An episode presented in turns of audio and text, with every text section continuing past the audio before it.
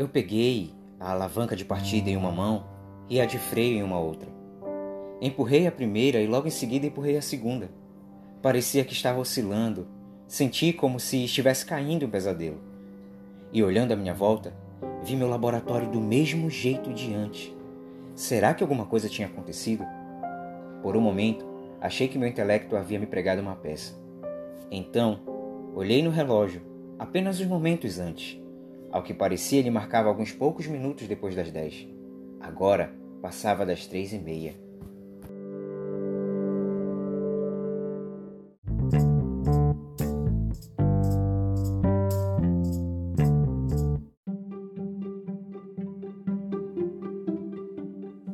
E essa foi uma passagem do livro Máquina do Tempo, de H.G. Wells, que a bordo de sua máquina do tempo, o cientista que narra essa história a partir do século XIX para o ano 802 1701.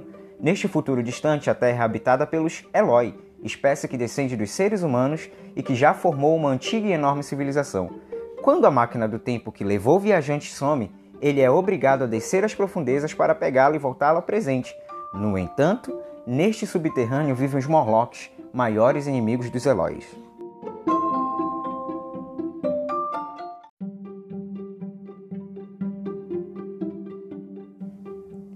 Sendo assim, a obra de H.G. Wells é uma das obras de ficção científicas pioneiras em falar sobre viagem no tempo, seguida de grandes obras cinematográficas como De Volta para o Futuro, Bill e Ted, Uma Dobra no Tempo, Vingadores Ultimato, Loki e etc.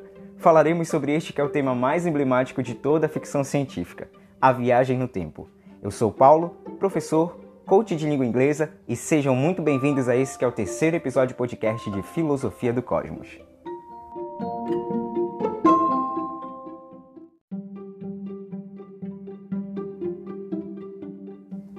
Viagem para o futuro.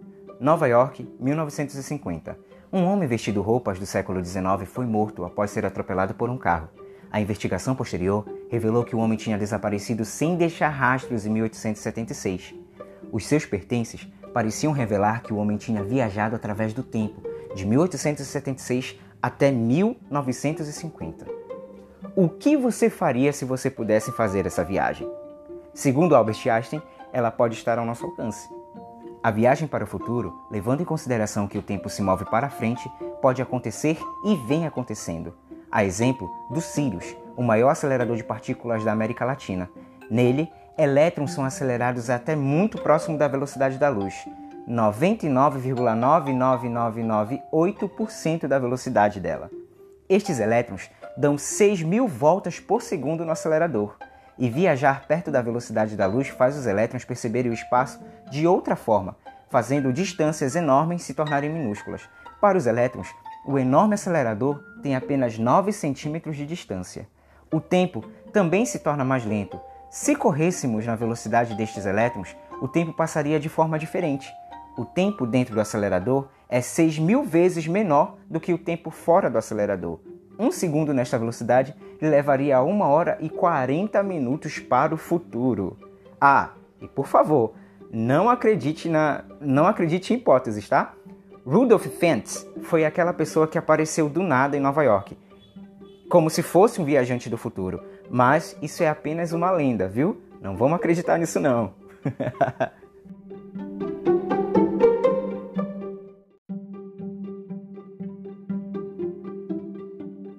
A viagem no tempo pode acontecer de forma natural.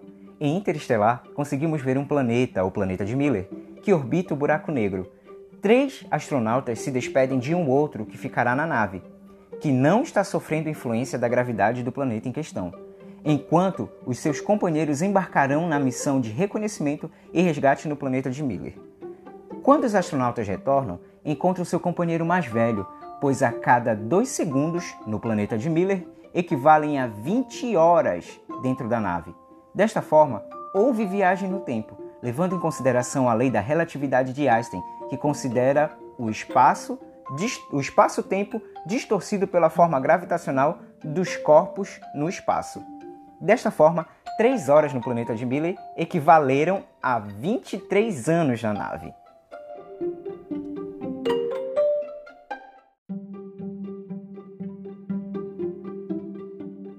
Poderíamos viajar para o passado? Hipoteticamente falando, seria impossível pois quanto maior a velocidade de um corpo, mais devagar o tempo passa. Se o corpo atingir a velocidade da luz, o tempo se torna zero. Então, se o tempo se torna zero ao atingir a velocidade da luz, a velocidade precisaria ser maior para fazer o tempo andar para trás.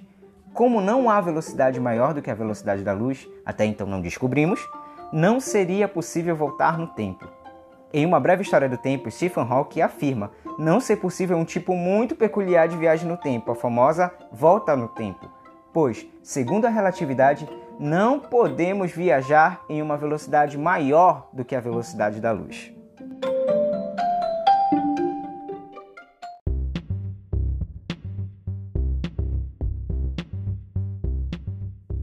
Conclusão: a viagem no tempo é maravilhosa e completamente possível, graças à natureza e aos incríveis cientistas que se dedicam dia e noite para nos levar a uma melhor concepção de tempo. Uma foto foi tirada de um buraco negro em 2019, o que nos leva cada vez mais à possibilidade de viajar no tempo.